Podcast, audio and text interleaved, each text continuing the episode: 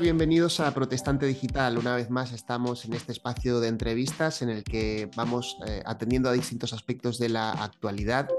Y en el día de hoy vamos a hablar sobre un tema que desde luego a todos nos va a preocupar y nos va a interesar. Se trata del tema de la familia. Y lo haremos a raíz de un evento que se está organizando para dentro de muy poquito. Se trata de la tercera consulta Familia y Liderazgo que eh, se va a celebrar de forma online eh, los días viernes 21 de octubre y sábado 22 de octubre. Es algo que está organizando la Comisión de Familia, el Grupo de Trabajo de Familia de la Alianza Evangélica Española y eh, para hablar sobre ello contamos con Juan Varela. Hola Juan, bienvenido. ¿Qué tal, estimado Daniel? Un cordial saludo. Aquí, aquí estamos al pie del cañón. La verdad es que estamos contentos de, tenerte como, como, siempre, no es la primera vez que hablamos, desde luego que ya es eh, algo como ya recurrente el, que cuando llega el mes de octubre tenemos esta, este espacio de entrevistas para, hablar sobre el tema de la consulta que está siendo eh, pues ya un, elemento cada vez más asentado en el calendario, digamos, de, aquellos que les interesa los temas de, familia y que tienen que ver también con el liderazgo también, por supuesto, porque implican a la iglesia, implica lo que es la labor que es las iglesias evangélicas se puede estar haciendo en este, en este ámbito. y Juan, la verdad que al llegar esta tercera jornada nos encontramos con un escenario en el que la familia vuelve a estar muy de actualidad. Desde luego hay como muchas noticias, muchas leyes, eh, muchas voces hablando sobre los temas de familia. ¿Por qué hay tanta preocupación eh, por la situación actual? Sí, sí, la verdad es que la hay, Daniel, la hay. Bueno, yo creo que la hay por la coyuntura social que vivimos, ¿no? Y esto tiene dos vertientes. Eh, vamos a ver, a nadie, nadie es ajeno que vivimos en una realidad social cuando menos preocupante, ¿no? Todos los acontecimientos mundiales, eh, la, la, economía de posguerra, la propia guerra que se está globalizando, ese, diría yo, peso de incertidumbre en el que todos tenemos que vivir, ¿no? Por un lado, fíjate que eso hace que la mayoría de las personas al perder la fe en economía, en política y en otros aspectos, muchas personas tienden a refugiarse por un sentido de protección precisamente en la familia. ¿no? Y eso tiene un tono evidentemente muy positivo. El problema, por el otro lado, es que las políticas agresivas de la mayoría de los países occidentales, donde la ideología de género ha conseguido ya la transversalidad del arco político, ¿no? Pues eh, muchas de esas políticas lamentablemente están vendidas a la colonización ideológica de nuestros hijos y a la destrucción sistemática de la familia natural, ¿no? Eh, padre, madre e hijos habidos en tal relación. ¿no? Por tanto, hay un ataque frontal y directísimo a la institución de la familia, de la familia natural. Fíjate, Daniel, que ya no hablamos ni siquiera de la familia según el modelo bíblico, que podría parcializarnos como creyentes. ¿no? Hablamos de la familia como el modelo natural, ¿no? es decir, el que mayoritariamente sigue siendo el modelo eh, eh, mayoritario, repito, en toda civilización, cultura, independientemente de religión y, y demás. ¿no? Y ese es uno de los objetivos ¿no?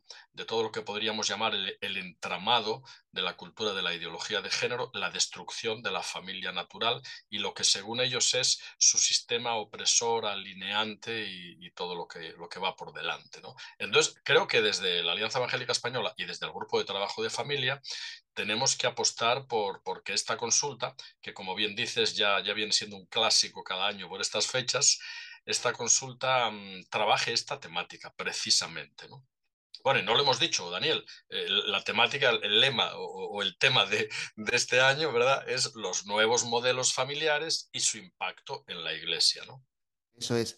Pues la verdad es que, es que sí, eh, hay que ver que eh, dentro de esa preocupación general, pues eh, sumamos, por ejemplo, recientemente el comunicado que lanzó la Alianza Evangélica eh, refiriéndose en concreto al tema de la educación sexual, que es un tema que también eh, pues ha estado en los medios en los, últimos, en, las en los últimos meses, la verdad, por diferentes aspectos que han sorprendido y realmente que han llevado a que las personas, muchas personas, ¿no? Pues de alguna manera se muestren preocupadas, incluso eh, personas a veces que no tienen por qué ser de una fe concreta, ¿no? Sino a veces pues ya eh, mm, sobre todo con esta ola que hay, que, de alguna manera eh, busca a veces una sexualización muy temprana de los menores o, por ejemplo, con iniciativas que de alguna manera intentan potenciar la transición, la, la, transición de género, que es un debate absolutamente actual.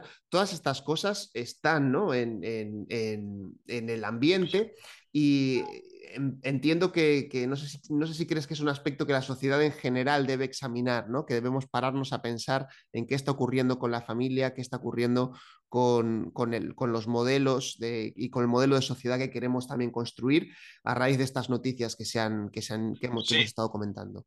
Sí, sí, efectivamente. las nefastas declaraciones de la ministra Irene Montero unido a algunos aspectos que se han dado en Barcelona con la ley trans y con determinadas cosas que querían llevar a cabo en algunos colegios, eso ha, vuelto a poner el dedo sobre la llaga en un asunto que eh, es importante, no, es importantísimo. El problema, Daniel, es que cuando el Estado pretende usurpar funciones educativas que deberían de ser privativas de la esfera familiar, empezamos a hablar de una auténtica colonización ideológica de nuestros hijos. Y además en una materia como es la sexualidad, la identidad, que efectivamente debería de ser muy privativa, muy puertas adentro de la educación que los padres quieren darle a sus hijos. Pero fíjate que aún trascendiendo lo que sería una ética bíblica, ¿no? que tiene sus, eh, acotaciones y sus normas, digámoslo así, en cuanto a lo que es la educación sexual, es que incluso desde el punto de vista biológico se están cometiendo auténticas aberraciones con la ley trans, ¿no? pretendiendo dejar al libre albedrío de unos niños que no tienen capacidad para decidir lo que quieren ser, pretendiendo dejarles a su libre albedrío, que de pronto quieren ser niñas o niños. Eso es una absoluta locura. ¿no? De hecho, fíjate que el otro día salía no recuerdo si era un psiquiatra, un psicólogo, y él hablaba de todo este tema de la ley trans y de que los niños de pronto quieren ser de una forma, y él decía, pero si eso ha ocurrido siempre en la historia, todos los niños hemos querido ser eh, bomberos, eh, eh, reyes, policías, y él, mismo decía, ¿no? Yo de chiquitito quería ser pirata. Menos mal que nadie me tomó en cuenta, porque si no hoy me faltaría un ojo y tendría una pata de palo, ¿no? Eh, o sea, un poco de sentido común en medio de todo esto, ¿no? Porque estas cuestiones no son defendibles ni desde la biología, ni por supuesto desde la teología, ni siquiera desde el sentido común. La educación sexual de nuestros hijos es una prerrogativa que le corresponde a los padres, que deben de educarlos conforme a las leyes de la biología, porque la biología sigue determinando el destino, ¿eh? por mucho que nos vendan lo contrario.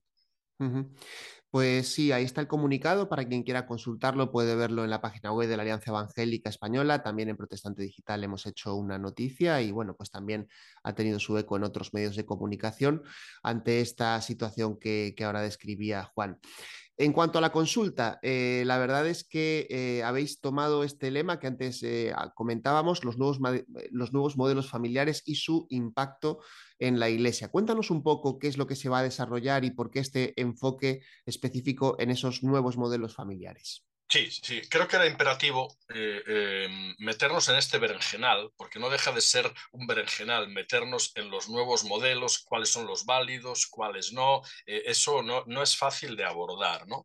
Pero entendíamos que debíamos de hacerlo. Y más desde la seriedad que tiene una consulta, donde aparte de las ponencias que se presentan, lo que se trata es generar un documento que salga no solo de las reflexiones de los ponentes, sino de las conclusiones a las que luego eh, se llegan cuando después de las ponencias se entran, el, Zoom nos deriva a, las distintas salas para debatir preguntas, propuestas y demás. Claro, los nuevos modelos familiares, efectivamente, ya no podemos hablar de una definición cerrada de familia, la definición natural o la definición bíblica de familia, padre, madre e hijos habidos, habidos en tal relación, familia extensa, si viven abuelos y demás, ¿no?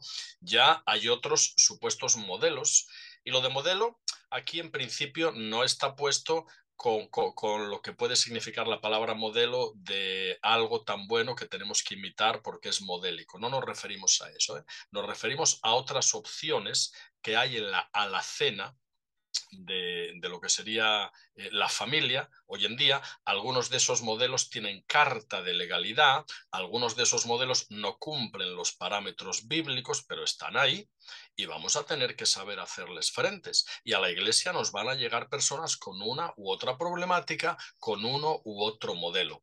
Algunos modelos vamos a ver, como el modelo de familias homoparentales no entra en nuestros parámetros de acogida. Nosotros acogemos a cualquier persona independientemente de sexo, orientación sexual o religión porque a las personas hay que respetarlas por lo que son, imagen de Dios, ¿no? Pero no estamos de acuerdo con determinados modelos de familia que hoy tienen carta de, legalidad, como las familias homoparentales. Sí, vamos a legislar, ayudar y a trabajar con aquellas familias que lleguen a la iglesia, de pronto madres solteras, modelo monoparental, que tienen que sacar adelante a sus hijos, auténticas heroínas de la fe, muchas de ellas, que solas, sin la presencia de un marido, tienen que educar a sus hijos y ahí evidentemente la iglesia tiene que estar para apoyar, o lo que llamaríamos familias reconstituidas, familias que llegan eh, con divorcios, con un divorcio anterior y a veces aportando hijos habidos en relaciones anteriores. Eso tenemos que saber cómo abordarlo desde la iglesia, cómo abordarlo desde la pastoral, ¿no? Y sin ser legalistas ni dogmáticos, ofrecer soluciones a toda esta diversidad que no es la ideal, vamos a decirle así, pero que tenemos que saber abordar, ayudar y encauzar de forma adecuada, ¿no? Esa es un poco la, la dinámica a seguir, Daniel. La verdad es que para el programa, eh, decimos, es una consulta porque realmente se invita a diferentes personas a tratar los temas y luego también se participa en ellas. Eh, todos los que acuden, no acuden virtualmente porque es una consulta virtual, eh, no solo están de oyentes, sino también pueden participar y contribuir. pero explícanos un poquito también, si quieres, el programa detallado y los ponentes que habéis invitado en esta ocasión. Así es, Daniel, sí. Eh, el día 21, viernes, comenzaremos a las 7 de la tarde, de 7 a 9.15 de reloj, porque está el tiempo ya bien medido. Entonces, vamos a tener eh, tres ponentes. El viernes tendremos dos ponencias de 30 minutos, una 30 y otra 40 minutos también de reloj. Eh, la primera ponencia va a ser a cargo de Jonathan Pozo. Él es eh, sociólogo, licenciado en sociología, experto en orientación familiar y él forma parte también del grupo de trabajo de familia. ¿no? Es la primera ponencia donde él va a sentar las bases de lo que es el propósito de Dios para la familia, donde va a hablar de los nuevos modelos familiares que nos podemos encontrar en la sociedad actual y donde, bueno, va a dar un panorama general de la situación de la familia y de los modelos que nos podemos encontrar. Después eh, va a entrar el psicólogo José Paraguas. Él es psicólogo y eh, especializado, diríamos, en terapia de pareja y sobre todo en trabajos con familias eh, que vienen ya divorciadas familias eh, de contextos monoparentales. Él tiene una amplia experiencia en clínica con parejas eh, en estas situaciones. ¿no? Por lo tanto, eh, estamos seguros que su experiencia y su aportación con el toque pastoral, aparte del psicológico que Josep le da a sus temáticas, también nos puede dar una perspectiva interesante. ¿no?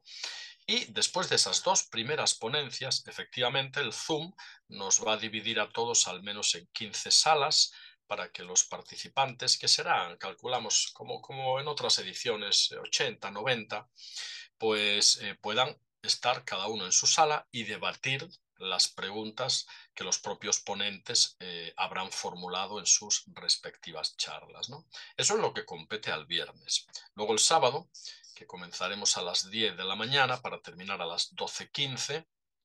Vamos a tener a Esther Martínez.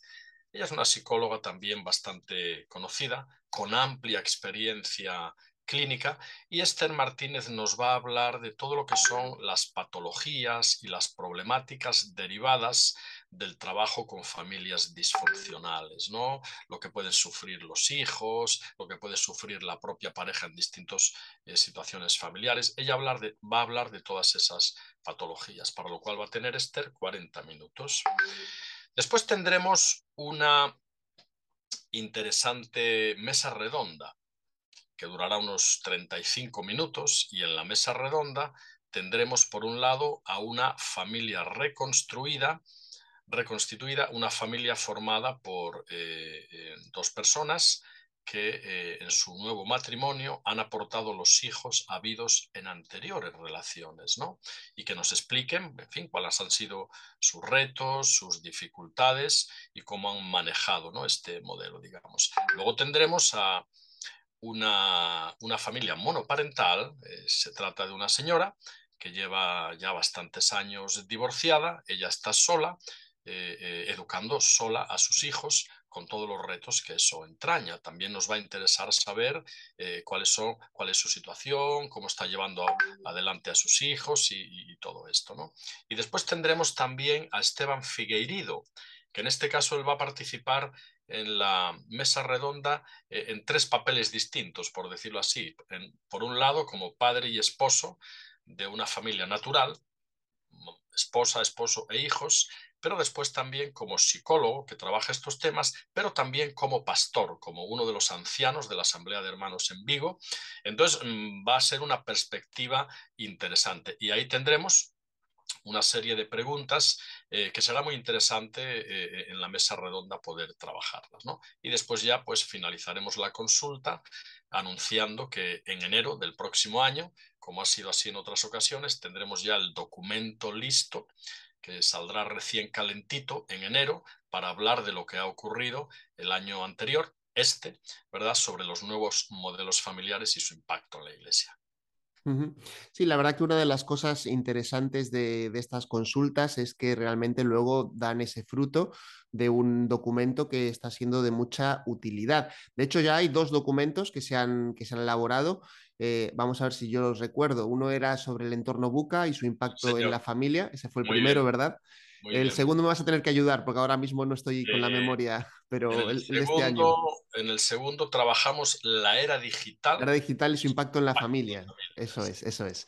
Pues son documentos que también están disponibles en la web de la Alianza Evangélica Española, también, bueno, en Protestante Digital también los pueden encontrar buscando eh, en el buscador poniendo consulta, familia y liderazgo, seguramente van a poder encontrar las noticias donde están esos, esos eh, documentos que, se han distribuido también y son de muchísima utilidad para, para ir tratando temas que no siempre se abordan y que además están abordando en este sentido con personas que son profesionales y a la vez eh, pues eh, muy, muy probados en cuanto a su fe y su perspectiva bíblica sobre las cuestiones de las que estamos hablando. Eh, supongo que, Juan, estáis eh, con expectativa, ¿no? Me decías que esperabais, pues eso, 80, 90 personas. Eh, la valoración general de todas estas consultas siempre ha sido muy positiva, ¿no? Sí, la verdad es que sí, Daniel. Fíjate que nosotros que junto con mi esposa María del Mar viajamos mucho por Latinoamérica, Estados Unidos, eh, mm, fíjate que vemos que estos documentos, los que llevamos hasta ahora, están siendo documentos referentes en muchos lugares. ¿eh? Esta es la verdad. Vale decir que prácticamente en toda Latinoamérica lo que llega del mundo evangélico hispano eh, suele ser altamente valorado. Esto, esto es así también, vamos con ventaja. ¿eh? Pero los dos documentos que ya han salido y que están circulando y difundiéndose por muchos lugares de Latinoamérica y contextos hispanos en Norteamérica, la verdad es que están teniendo muy buena acogida y yo me atrevo a decir que son documentos referentes en las materias que trabajan, sí, sí. Por último, Juan, eh, ¿qué personas eh, deberían apuntarse a esta, a esta consulta? Entendemos que sobre todo se dirige a pastores, a líderes. Evidentemente, también es una invitación que se puede ampliar a, muchas personas que puedan interesarse en estas materias, ¿no?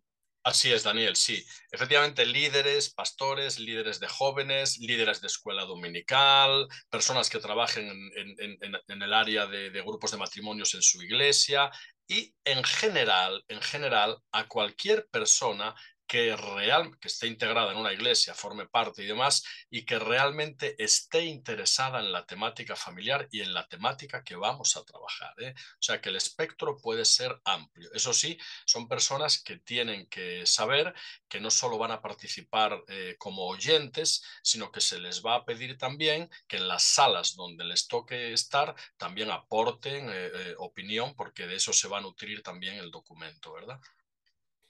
Pues muy bien, recordamos simplemente para terminar las fechas, eh, viernes 21 de octubre, sábado 22 de octubre. Para apuntarse hay que entrar en la página web de la Alianza Evangélica Española, allí está eh, directamente el enlace para hacer la, la, inscripción.